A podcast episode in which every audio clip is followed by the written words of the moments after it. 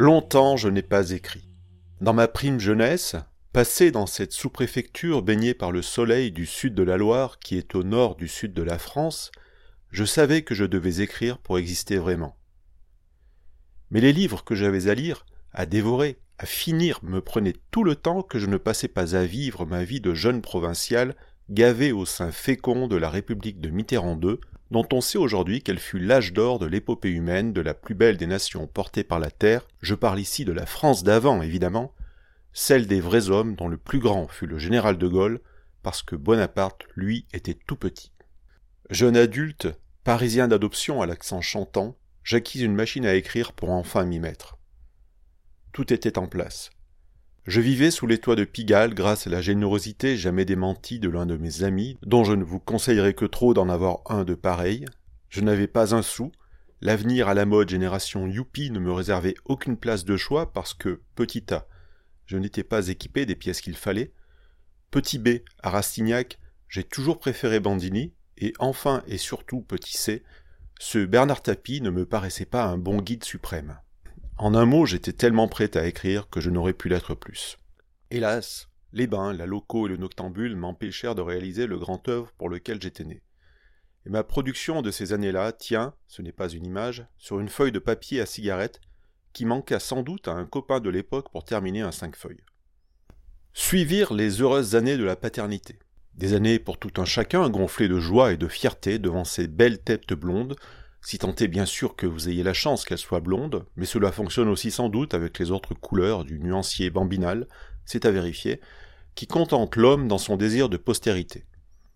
Autant dire que, baigné dans cette joie parfaite, pas une ligne ne fut écrite. C'est tout à mon honneur et je m'en félicite chaque jour. Enfin je m'y suis mis.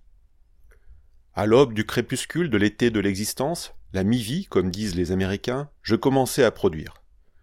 Non pas un livre, un roman ou une nouvelle, ou un guide de la paternité, ce que je pourrais tout à fait écrire, demandez-le aux chères têtes blondes sus-mentionnées, mais des chroniques dont certains disent qu'elles les font sourire. À un rythme incertain, incapable de dire si c'était hebdomadaire, bimensuel ou quotidien, une vieille ruse de Fremen pour ne pas attirer le verre qui mangeait l'inspiration, je pondais enfin des mots, j'étais lu, j'accomplissais mon destin, le dormeur s'était réveillé. En relisant cette dernière phrase, je me demande si je ne me suis pas laissé entraîner dans ce paragraphe. La tuile remonte à quelques semaines. Je profitais de congés payés bien mérités, que c'est beau la France, et j'avais décidé de travailler un peu à la promotion de ma production de contenu pour augmenter mon lectorat, parce que oui, euh, j'écris pour être lu. Sur mon téléphone, j'ai donc téléchargé Instagram une application que j'avais bannie de ma vie alors que les Gilets jaunes voulaient bannir notre président. Ce qui n'a aucun rapport mais donne un repère chronologique à ceux qui se souviennent de cette histoire heureusement terminée, résolue et loin derrière nous. Bien malement pris.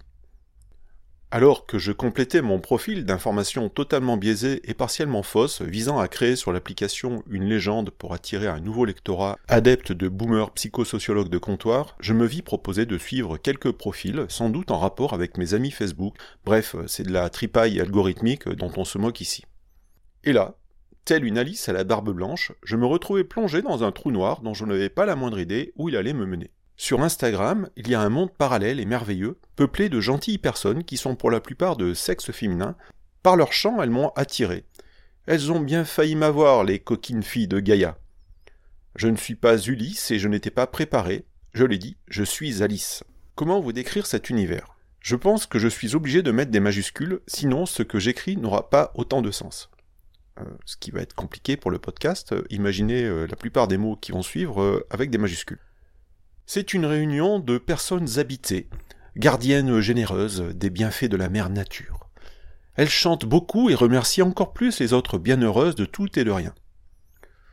Certains osent dire que ces sorcières bénéfiques sont anti-vax, anti-pass et pro-quanon.